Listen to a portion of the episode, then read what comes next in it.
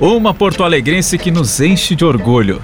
Escritora, uma das maiores cronistas do país e uma das maiores personalidades da nossa capital.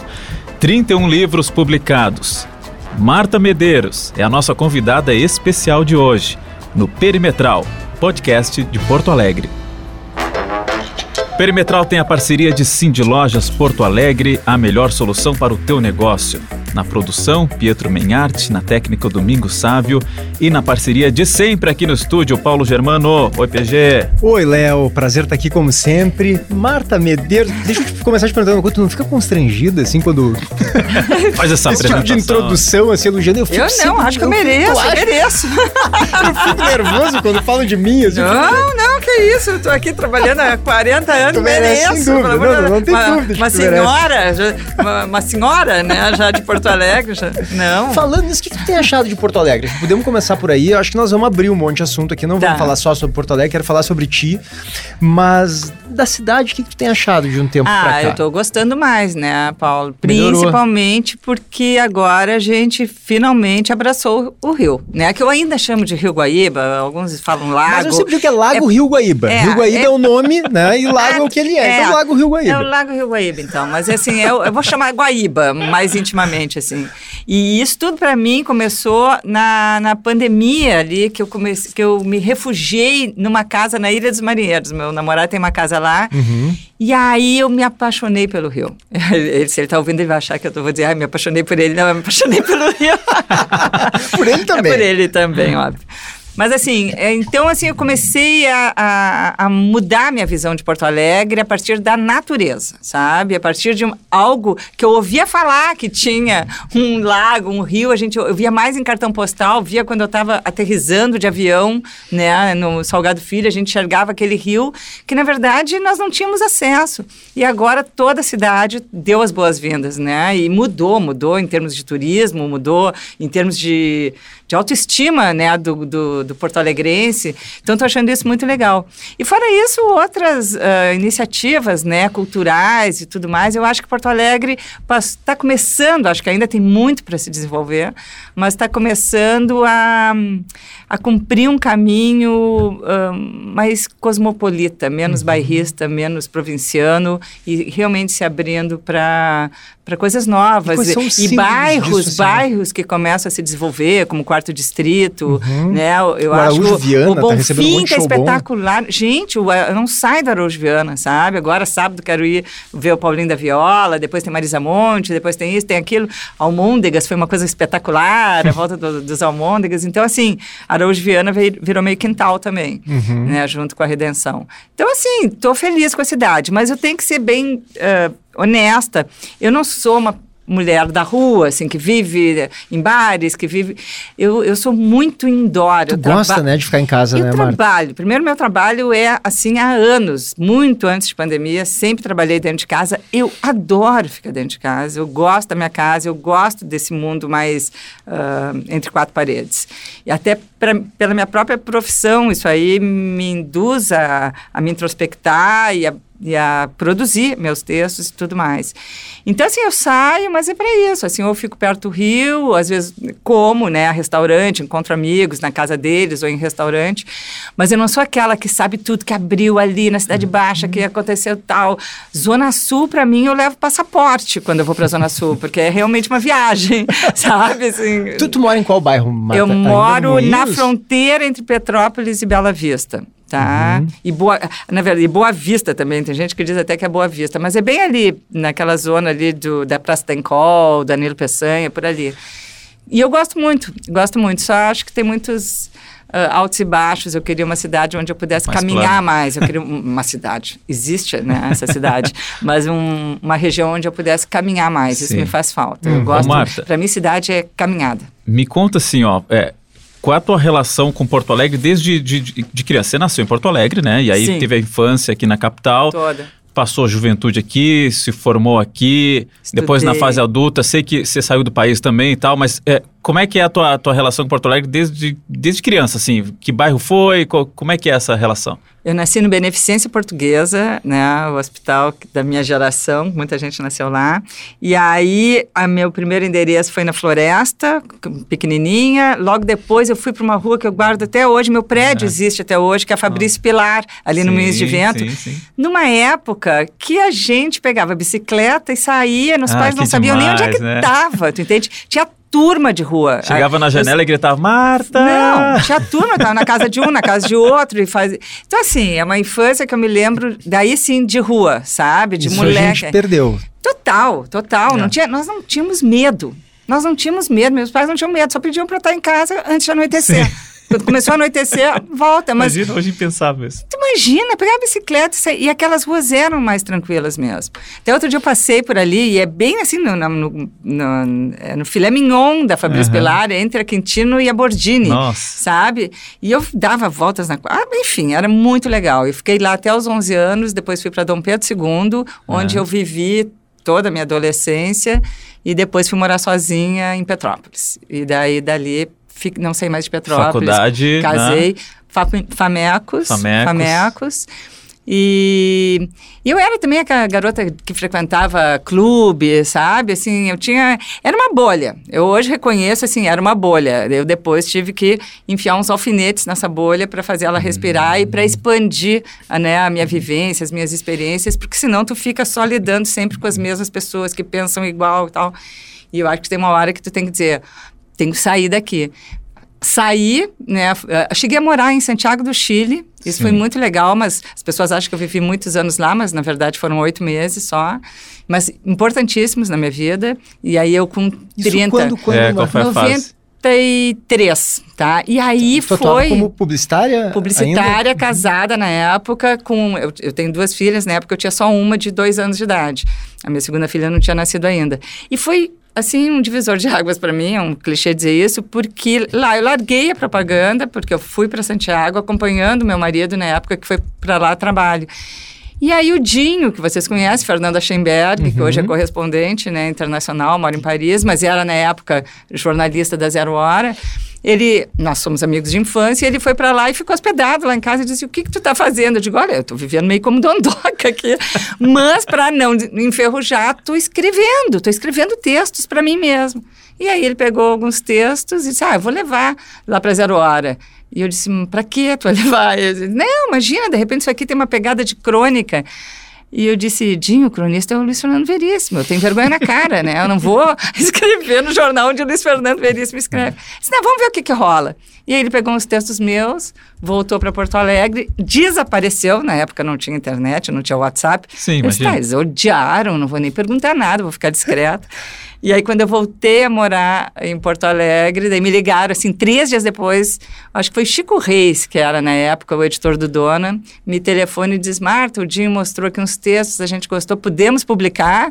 E eu tremendo. Nossa. Eles diziam, pode, pode. Começou tudo bem." assim a tua começou trajetória de assim, cronista. Começou assim. Então, se eu não tivesse ido morar em Santiago, talvez eu fosse publicitária até hoje. Mas na publicidade, trabalhava com texto também? Nada, eu já tinha publicado poemas, tá? Aham. Mas assim, um hobby, né? A poesia.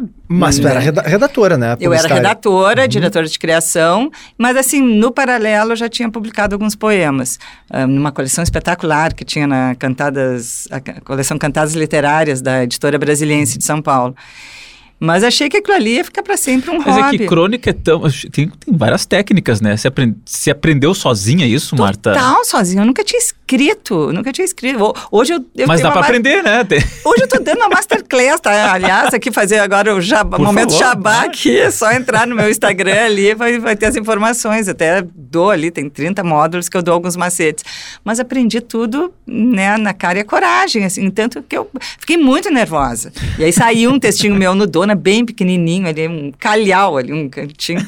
E aí eles receberam cartas. Gente, olha quanto tempo faz isso. Cartas. Cartas, manuscritas para redação. Ah, pessoal Elogiando. elogiando. E aí, ah, Marta, quer escrever um segundo? Eu digo, ah, eu quero, né? Ah, quer escrever um terceiro? E quando eu vi, tinha uma página com meu Que nome. maravilha. Marta, E isso já, já se vão mais de 30 anos. tu disseste que sozinha aprendeu, mas, mas lendo, né, Marta? Tu era uma devoradora de livros, né? Sou já. até É. hoje, sou mais até hoje do que era, mas Não sempre tem como escrever fui. bem sem ler bem, né? Possível. E uma grande admiradora, né, do Veríssimo, que eu sempre assim, para mim foi o papa da crônica.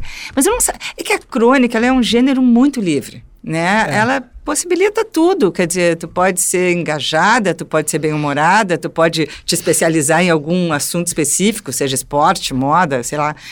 Então, assim, e quando eu vi, eu estava falando de relacionamentos humanos, relacionamentos amorosos, principalmente, que, que isso aí bate bem né, com os leitores. E, e, a crônica, eu sempre vi assim como uma zona de respiro do jornal. Tá ali aquele monte de notícias pesadas, que geralmente são né, notícias difíceis e tal, e daqui a pouco tem aquele aquela hora do recreio ali, que o, que o leitor pega ali três, quatro minutos para ler algo que tire ele um pouco, né, daquele peso, daquele estresse que é o dia a dia e, e acaba criando uma fidelização, que é incrível, né? Tu cria um vínculo com o, com o leitor. O leitor passa a te considerar uma pessoa da família. Tanto que eles ficam brabos se tu diz alguma coisa que eles não gostam. É, tem coisas engraçadíssimas, desde convites para churrasco, domingo. Ah, Marta, vem comer um churrasco, tu está sempre aqui, a gente adora. Eu digo, meu Deus, não, não tem tempo nem de ver minha mãe, vou ir pro churrasco.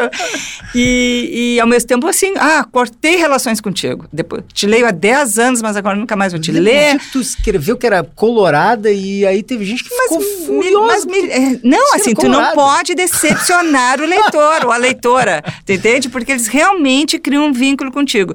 Eu levo isso de boa, porque isso demonstra um baita carinho, né? E, e, é uma coisa rara, né? Porque o repórter ele ainda fica um pouco protegido, Sim. porque ele está ali a serviço, né? Do, do trabalho dele, da verdade e tal. E a crônica não, a crônica é totalmente parcial, claro. né? Tu tá dizendo realmente o que tu pensa. E tu pode estar tá errando, acertando, mas tu tá te colocando. Tem, tem, duas coisas que eu queria te perguntar sobre isso que tu tá dizendo. A primeira é isso, que tu leva de boa. É, a, a, até que ponto, Marta, eu digo assim, as críticas quando são muito agressivas, muito virulentas, tu, tu tem essa, essa maturidade para pensar, ah, isso aqui é bobagem, não vou dar bola para Eu não, sabe, mas eu fico arrasado, às vezes, ah, até hoje. É Já que, melhorei, é que tu é jovem, é que tu é jovem. Ah, mais ou menos, mas nem tanto, meus cabelos brancos aqui. Mas, mas eu ainda fico, sabe, dep é especialmente dependendo de onde vem a crítica, se é de um grupo social que eu entendo que tenha preocupações que eu acho que são pertinentes, embora eu acho que estejam errados na avaliação sobre o que eu escrevi. Claro. eu fico nervoso, fico chateado. Então, como é que bate em ti? Não, assim, no começo eu sofria muito mais, né? Porque qualquer pessoa que faça um trabalho que é público, a gente quer ser amado.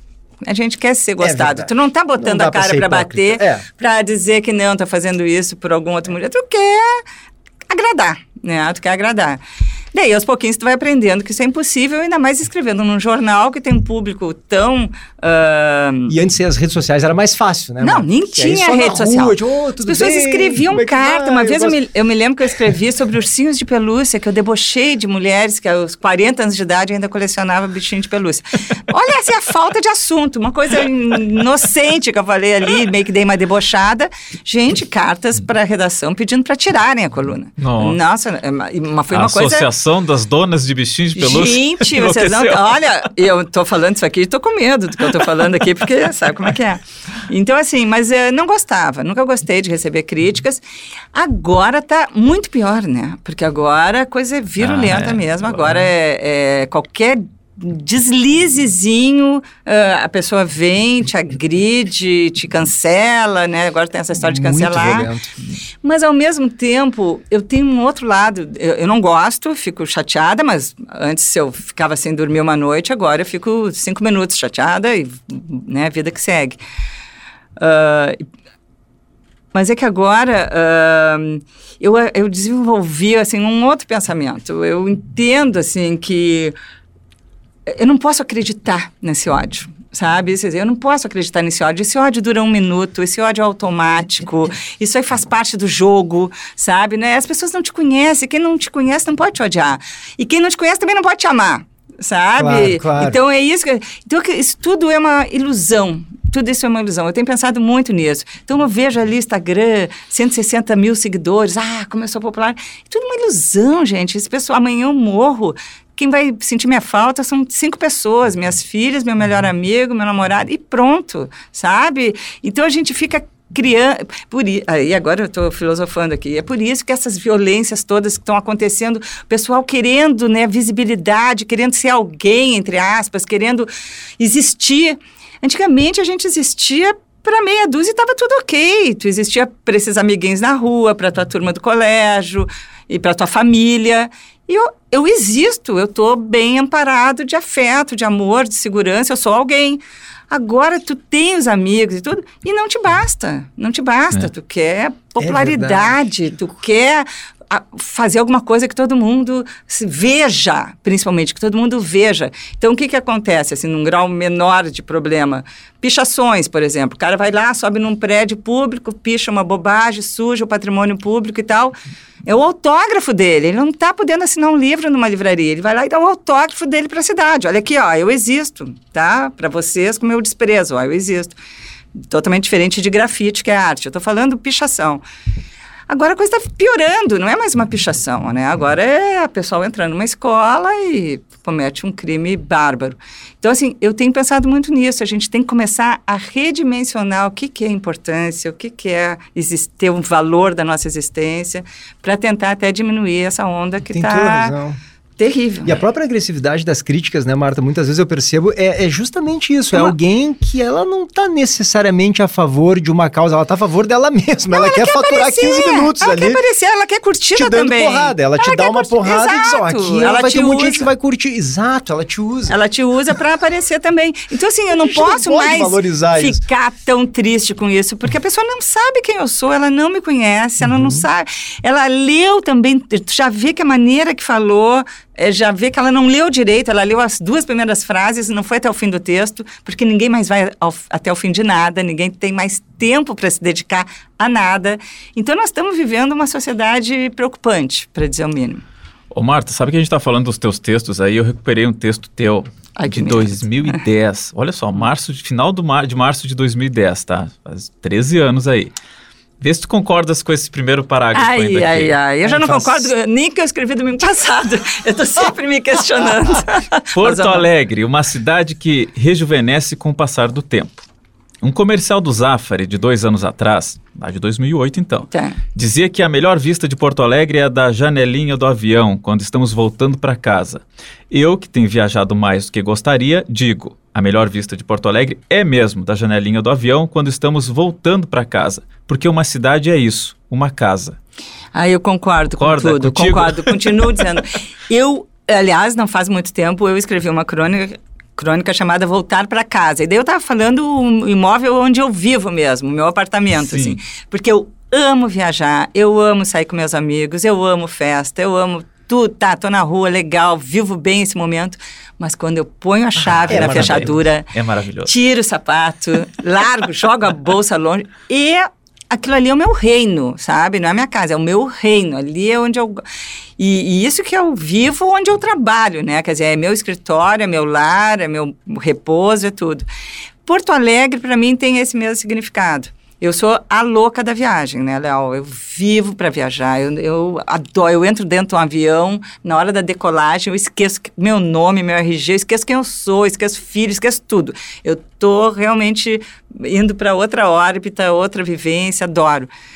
Mas também a hora de voltar é espetacular, sabe? São dois lados da mesma moeda e voltar é, é, um, é uma volta para si mesmo. É um... Porque tu volta diferente, eu sempre volto diferente, sempre traz alguma coisa pra, na volta, né? Seja quando tu saiu com teus amigos, seja quando tu foi a Paris. Tu sempre traz alguma coisa de volta, tu, tu volta melhor, tu volta um pouquinho mais sábia, seja lá... Verdade, tem algo novo que Alguma coisa aconteceu, uhum. né?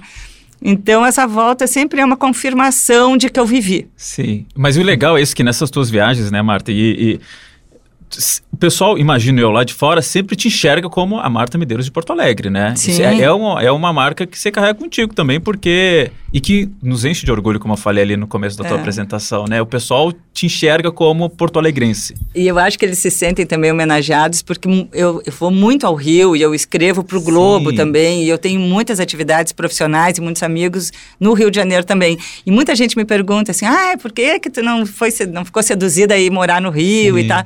Então, Então, assim, eles veem também não só o fato de eu ter nascido em Porto Alegre, mas ter escolhido Porto Alegre para continuar morando aqui. Né? Então, uh, acho que isso aí acaba. E tem um motivo trazendo... especial para ficar aqui? São as raízes mesmo, né? São os vínculos é. uh, familiares. Uhum. Vínculos familiares. Agora os meus pais também estão mais velhos, estão precisando mais né, da minha presença. Uh, não quer dizer que um dia talvez eu não saia, sabe? Eu tenho uma filha que mora fora, uma filha que mora na França e outra que mora comigo, mas são adultas, tu entende? Sim. Eu acho que mais para frente talvez eu tenha mais mobilidade. O que vai acontecer, não sei. Mas nesse momento eu preciso Isso ficar aqui. Que tu falou da casa, Marta, eu me identifico tanto. Não sei se vocês são assim também. Lá em casa eu sou o cara que eu, eu, eu gosto gosto das almofadas, eu escolho as eu gosto da arquitetura interior, eu sou envolvido com essas coisas, enfeite. Tu é assim também, porque a minha casa, para mim, ela é o tem que ser, né? O melhor lugar do mundo para mim. Eu sou uma boba, eu olho ali assim, pego assim, ah, que legal, eu me lembro do dia que eu comprei essa esculturinha isso, numa, isso, isso. numa feira de um, de um cara africano vendendo essas esculturas. E daí eu fico, ah, que bom. Então, cada objeto, porque a minha casa é tudo menos minimalista, né? Eu sou aquela que vive num brechó, sabe, num, num antiquário.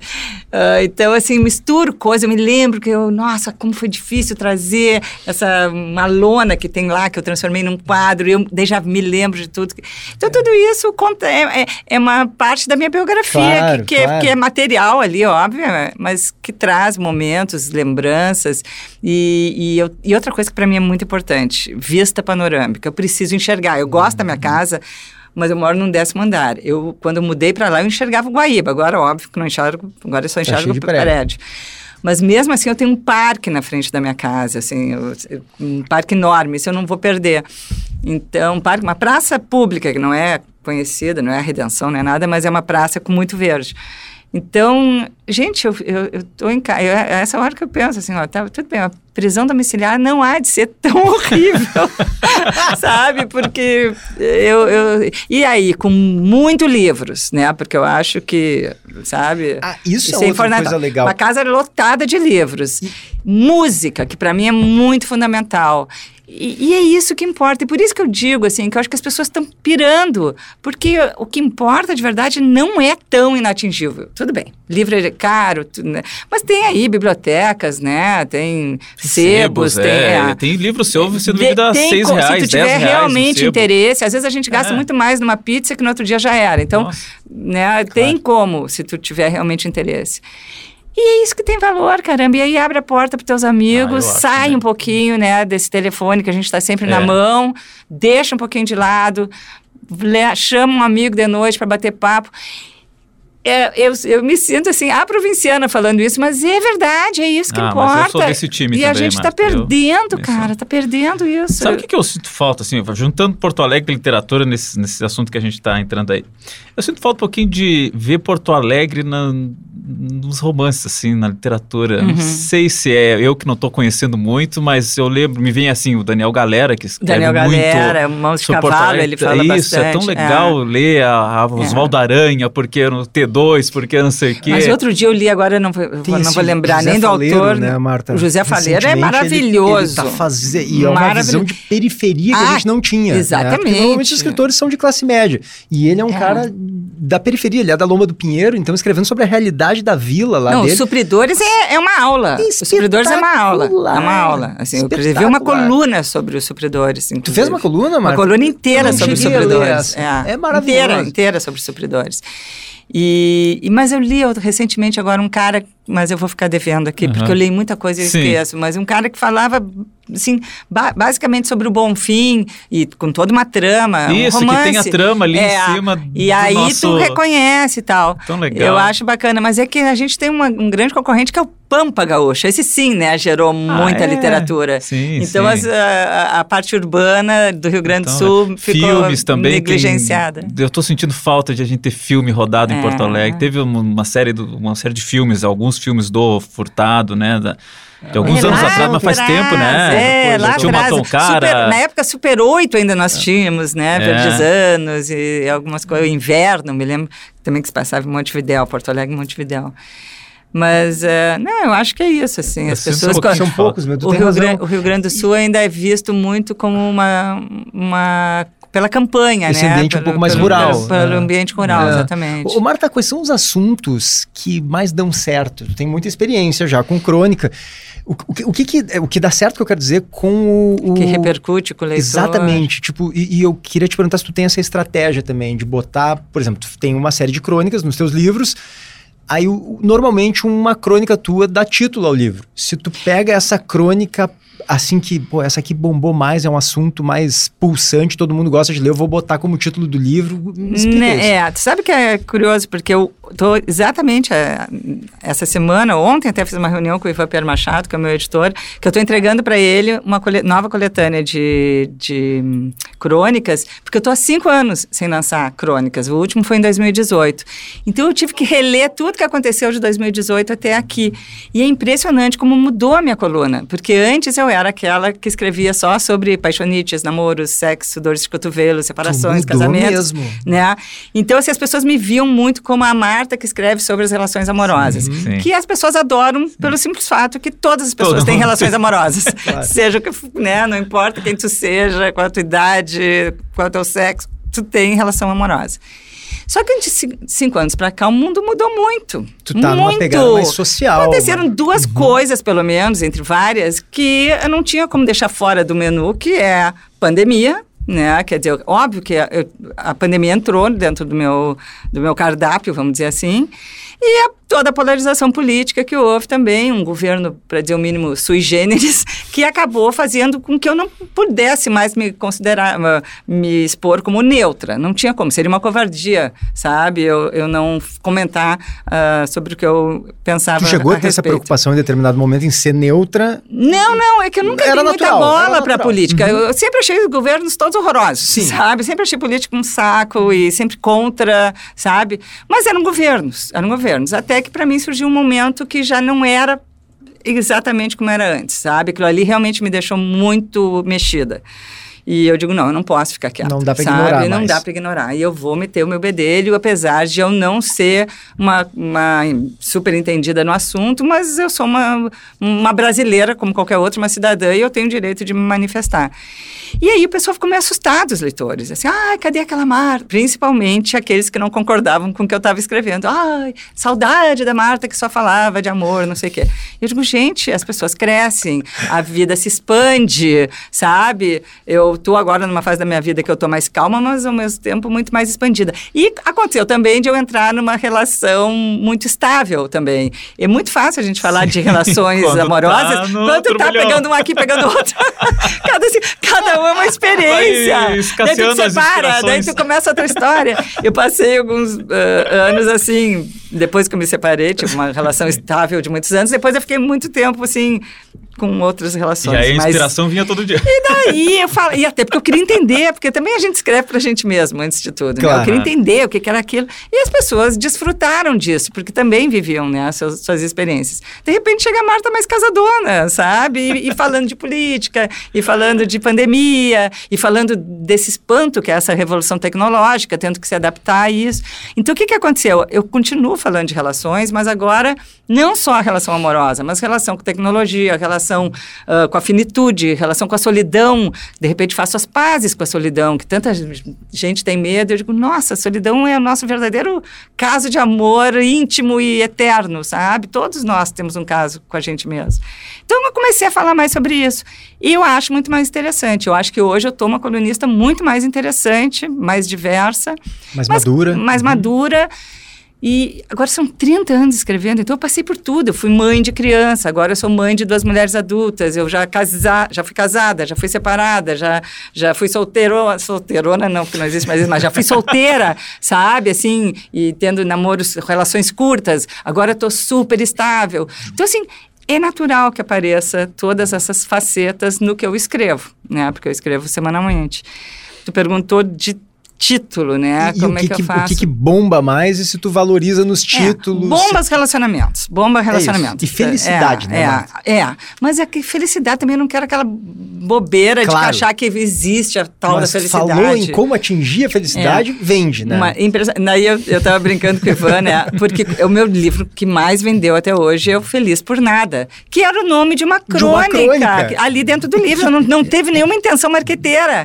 E ele tá na sexagésima terceira edição, gente. Nossa. É um milagre editorial. E vendeu é um milagre. Vende até e hoje. Tu acha por causa do título? Hein? Mas eu não tenho dúvida. Ele é um livro bom, tá? Claro, ele claro. é um livro bom. Mas ele é tão bom quanto Doidas e Santas, ele é tão bom quanto uh, Coisas da Vida. Eu tenho várias coletâneas, sabe? Mas feliz por nada, a pessoa vê a palavra feliz e ah, né? É, né? põe os olhinhos.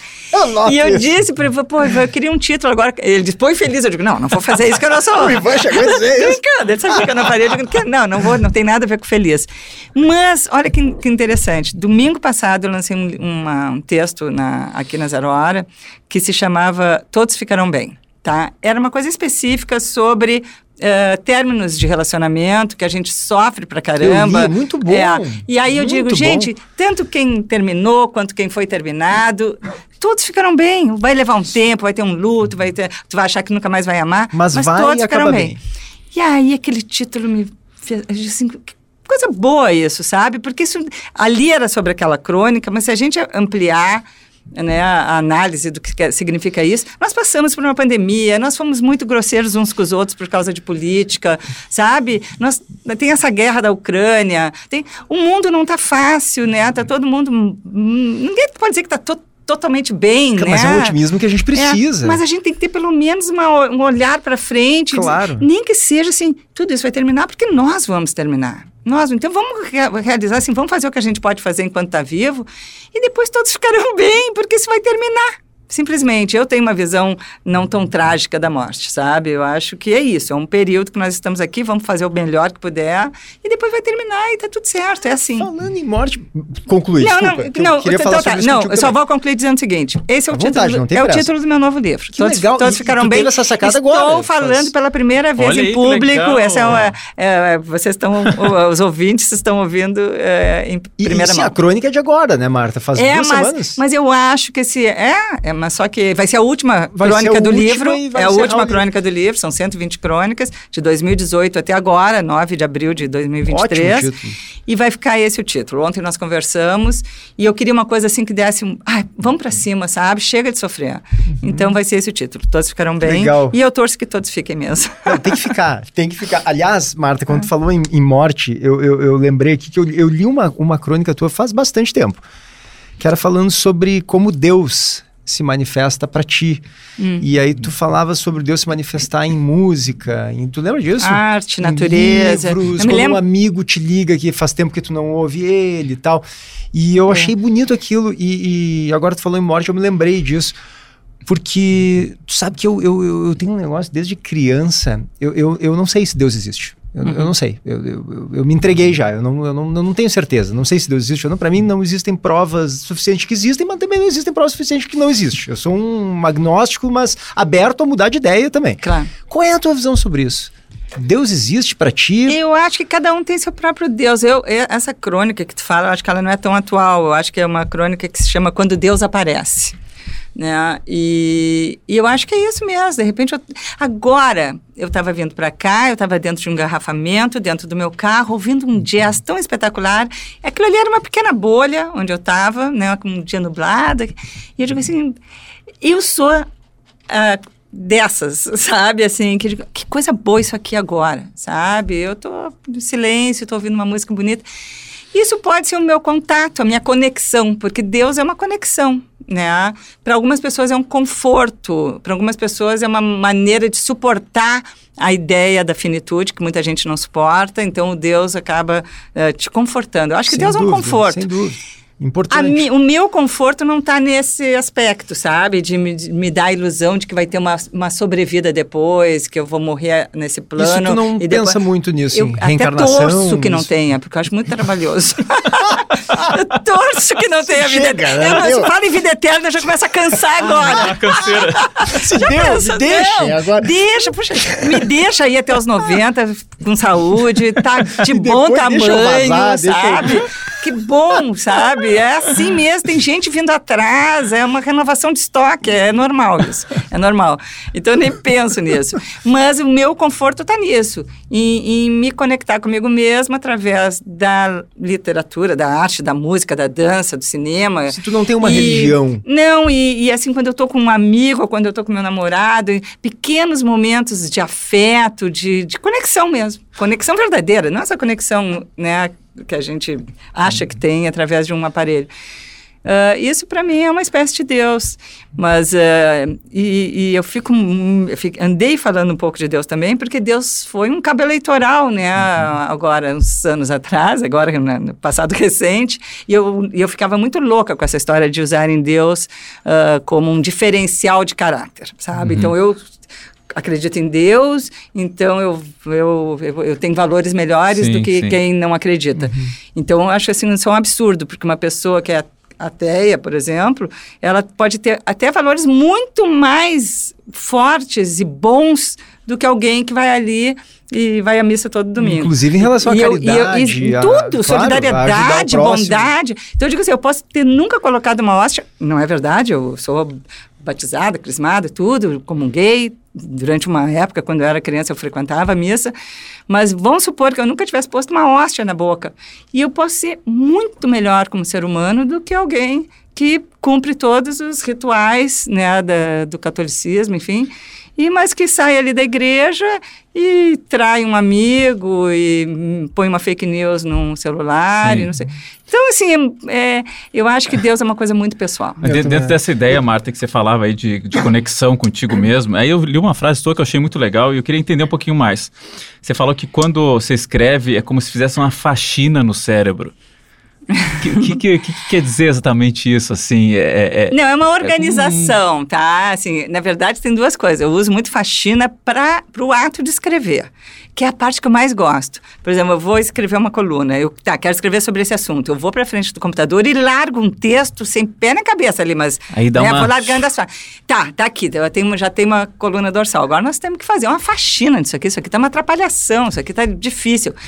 Essa é a parte que eu mais adoro, a revisão ah. de um ah. texto. E eu sou a louca da revisão, porque eu pego e reescrevo, reescrevo, daí vou dormir, o texto também vai dormir, no outro dia a gente acorda, se encontra. E tem diferença, né? Ler ele no, no outro dia, né? Porque total, senão, você total. não tá mais enxergando onde é que tá. Principalmente se tu eh, bebeu alguma coisa, tudo, porque Sim. tem aquela velha máxima, né? Escreva com vinho, mas revise com água, né? Que é, que, é, que é, muito importante. Claro. Então, assim, deixa teus aditivos de lado e isso, aquilo ali é um trabalho sério. Mas nem, nem, até nem não costumo fazer isso. Mas, enfim, a parte da faxina é onde eu me divirto, sabe? Eu digo, ai, não, aqui eu preciso de uma palavra com três sílabas e não dois para ter um, um, pro ritmo da frase. Eu tenho Nossa. isso, eu considero o texto um trabalho Você artesanal. Você ensina nos cursos também? Essas, eu dou, eu falo sobre isso. Falo, sobre, falo, falo. São, não, são, não é uma técnica, não é, mas são macetes, cada um uhum. tem, né, os seus. E agora a questão de, de faxina no cérebro, não, acho que aquilo ali é uma organização. Eu me sinto melhor quando eu, quando eu arrumo meus armários, por exemplo. Quando eu. Estou falando sério, arrumar armário, sabe? É uma coisa assim que me faz bem, quando ah, eu vejo eu a também, mas organizada. eu odeio fazer. Quando termina, eu adoro. É, ah, não, me sinto deixa, bem, assim, mas, mas eu levo é, eu gosto de varrer, Eu gosto de varrer. Eu sei que tem um, uma função psicológica para mim varrer, sabe? eu, eu, eu, gosto, é, é como se eu tivesse... Uh, arrumando a minha casa interna, sabe? Assim, então essa coisa da limpeza, eu não, eu não sou tô longe de ser a uh, obcecada da limpeza, mas eu gosto desses rituais de arruma aqui uma coisa que está bagunçada e sabe, limpa um pouco aqui, organiza as os potes em cima da bancada do banheiro. Qualquer coisa Sim, que dê uma organizada, acho que me ajuda, organiza meu pensamento também, organiza minhas emoções. E nesse sentido, então, escrever tem isso, né? Porque eu tô com uma ideia bagunçada dentro de mim, uma vontade de falar de um assunto, e nem eu sei direito o que, que eu penso desse assunto. Quando eu começo a escrever, eu vou descobrindo, e às vezes eu chego no final do texto e digo, eu nem sabia que eu pensava isso. Eu nem sabia que era assim que eu sentia esse, esse, esse assunto. Então, é, é, tem esse componentezinho mágico. Nem sempre quando escreve um texto já vai, sabe o final, então. Nem ideia, nem ideia. Ele vai me conduzindo, vou indo, vou indo. Sou eu que estou escrevendo, então Sim. óbvio que sou eu que penso aquilo. Mas a maneira como ele é transmitida, como é transmitida aquela ideia, é uma coisa que surge no ato. Ali. Que uhum. surge no ato. Que legal. E, muito difícil Marta, saber como é que eu vou acabar. E, e, e como é que é o, te, o texto para ti quando a minha pergunta é o seguinte: se, se vale uh, ficção em crônica de primeira pessoa? O que, que eu estou dizendo isso? Que eu, eu, eu, já escrevi alguns textos uma vez, Marta, uma época eu, eu fazia crônicas para Zero Hora ali. E aí eu escrevi um texto uma vez que é uma coisa que meio que aconteceu comigo, uma vez que eu estava surfando, que eu era pré-adolescente, uhum. e aí eu acho que eu vi um boto eu acho que eu vi um boto, já eu é não título. conseguia voltar. Já podia ser o título. Eu acho que vi um boto. maravilhoso. É maravilhoso Tem uma aumentada ali, né? Diz que o boto apareceu Sim, mesmo. Virou o tubarão, virou tubarão. E, e era um, foi, ficou uma crônica assim tensa, sabe? Difícil até eu conseguir voltar pra praia e tal. E, mas aquele boto não apareceu, não ficou dando porrada, como eu contei. E aí, não, e aí...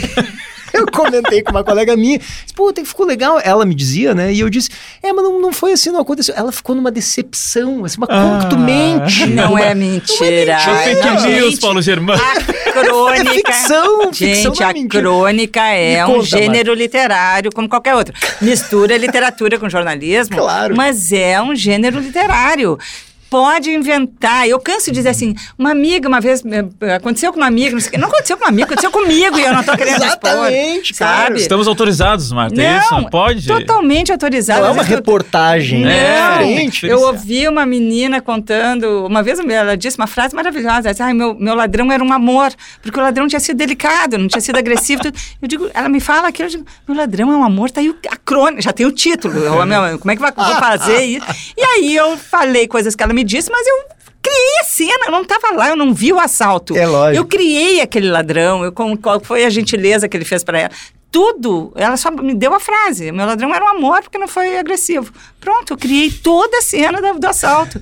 Então, assim, o que a gente tem que pensar é o resultado final, né? O que, porque o que eu penso uh, é. Uh, eu não quero que o leitor saia de mãos abanando do texto, sabe? Que ele mínima reflexão, nem que dure mais dois nem minutos. Que seja um sorriso, né? Sabe? Então, assim, nada é muito gratuito. Eu não escrevo nada para assim, ah, para ocupar o tempo do leitor. Não, eu quero que ele leve alguma coisinha, sabe? Uma reflexão, alguma coisa.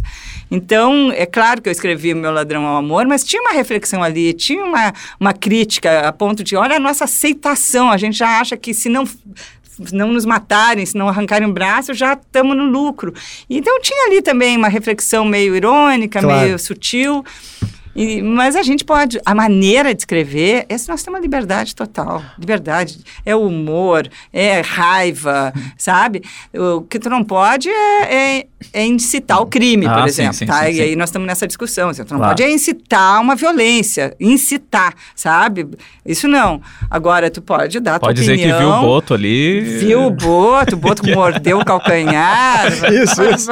Pode Olha dizer só. o que... o Boto me é. atucanou na crônica. Maravilhoso. Não, não, ele foi Mas querido eu acho que eu Isso não é mentira, isso é criação. É, criação. É, tá? exato, Senão, exato. Então a gente não pode mais nem ler livros. É que né? como era em primeira pessoa, acho que num jornal, né? A minha colega que era repórter também olhou, mas como que tu não. Mente? Eu não tô mentindo, que isso é uma crônica, né? Que tu é, é repórter é, e tal. Foi claro. como tu sentiu a cena. É isso. Ô, PG, olha só, a gente tá meio que já caminhando já pro Pô, encerramento. É, mas assim, vamos, vamos nos organizar aqui. Porque, primeiro que tá maravilhoso esse papo, essa ida e vinda e vamos viajar e volta para Porto Alegre. Eu tinha duas questões de Porto Alegre para Marta ainda. Ah. Posso já encaminhar aqui? Tu, claro, tu claro, fica à vontade. Quer seguir na, na viagem?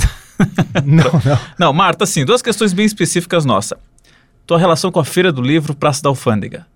Ah, amo, amo. Eu, eu, se eu não autografo na Feira do Livro, não importa se eu tenho livro naquele ano ou não, eu vou autografar na Feira do Livro. Aquilo para mim já é assim, é, é, que nem festejar aniversário, tem aqueles, aquelas datas do ano que para mim não, não, não são negociáveis. Então, eu amo a Feira do Livro.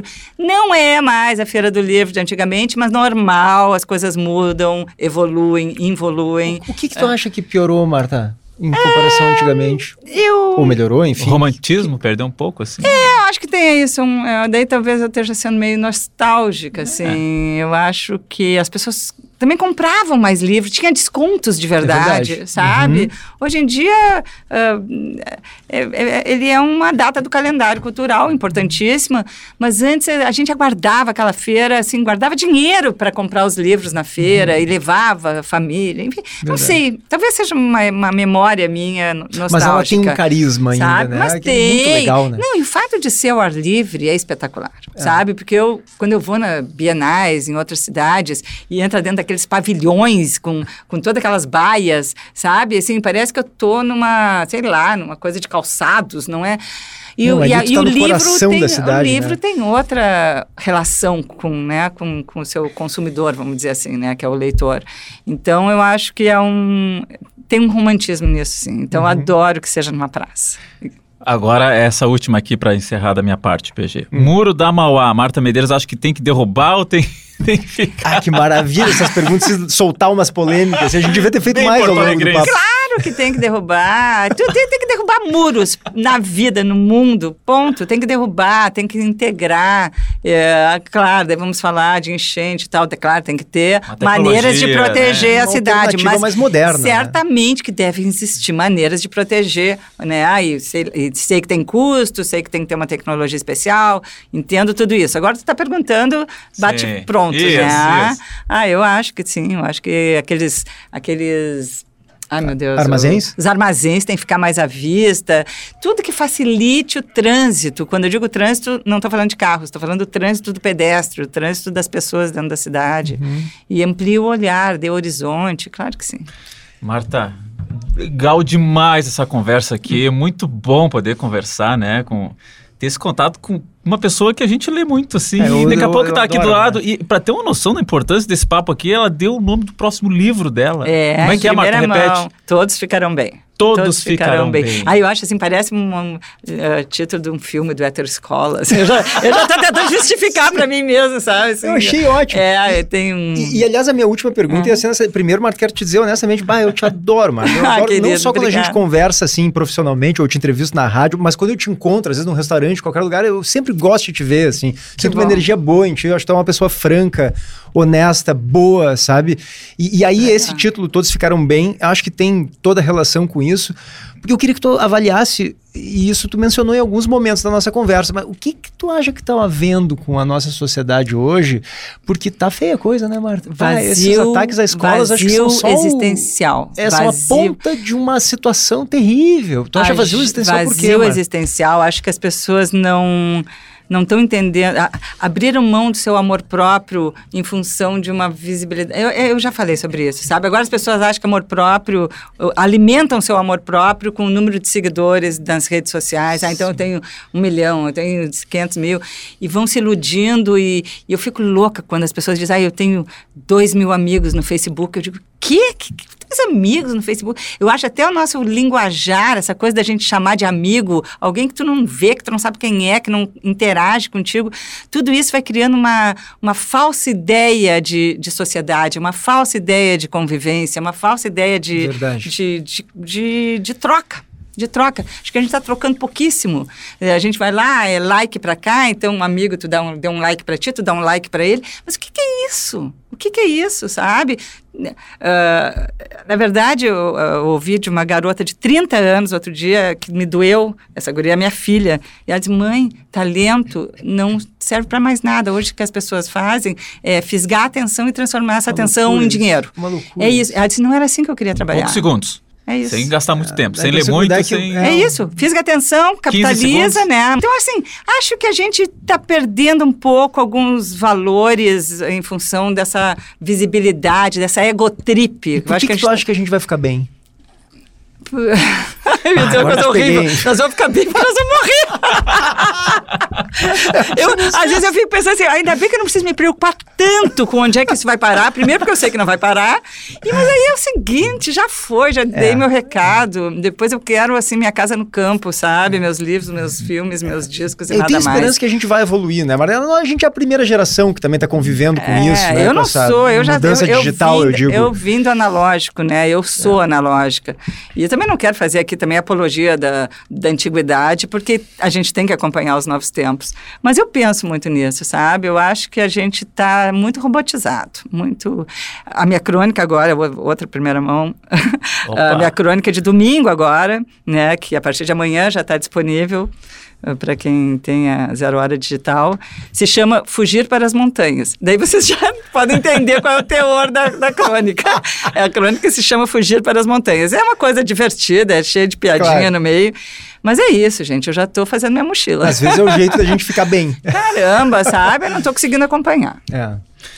Marta Medeiros, muito obrigado pela presença aqui no Perimetral. Muito nos honra a tua presença. Agradecemos muito. Eu Valeu. Que, eu que agradeço. Marta, Adorei obrigado. convite. Um beijo pra ti. Espero voltar. Um beijo. Uma hora? Eu não, aqui o meu, meu cronômetro se atrapalhou o domingo, sabe? Quanto tempo domingo? Ah, tá. Tá fechando 50 minutos, quase uma hora mesmo. de papo. Gente, obrigado pela audiência. Não esqueça aí, você está ouvindo na sua plataforma aí, no Spotify, seja onde for. Se possível, se gostou do episódio, nos dê ali a avaliação, cinco estrelinhas é sempre importante pra gente. Perimetral que tem a parceria de Cindy Lojas Porto Alegre, a melhor solução para o teu negócio. Valeu, gente. Até ah, sexta. E, a, e a crônica ah, da Marta, desculpa, já tá no ar, né? Porque a gente tá lançando o episódio na sexta. Na sexta. Embora a gente esteja gravando na, na quinta. quinta então isso. já tá no ar. Então nessa sexta. Ah, tá, o pessoal já bom, pode ir lá bom, agora. Que bom, que bom, é. que bom. Tchau, gente. Tchau, gente. Valeu. Até Beijo, sexta até semana que vem.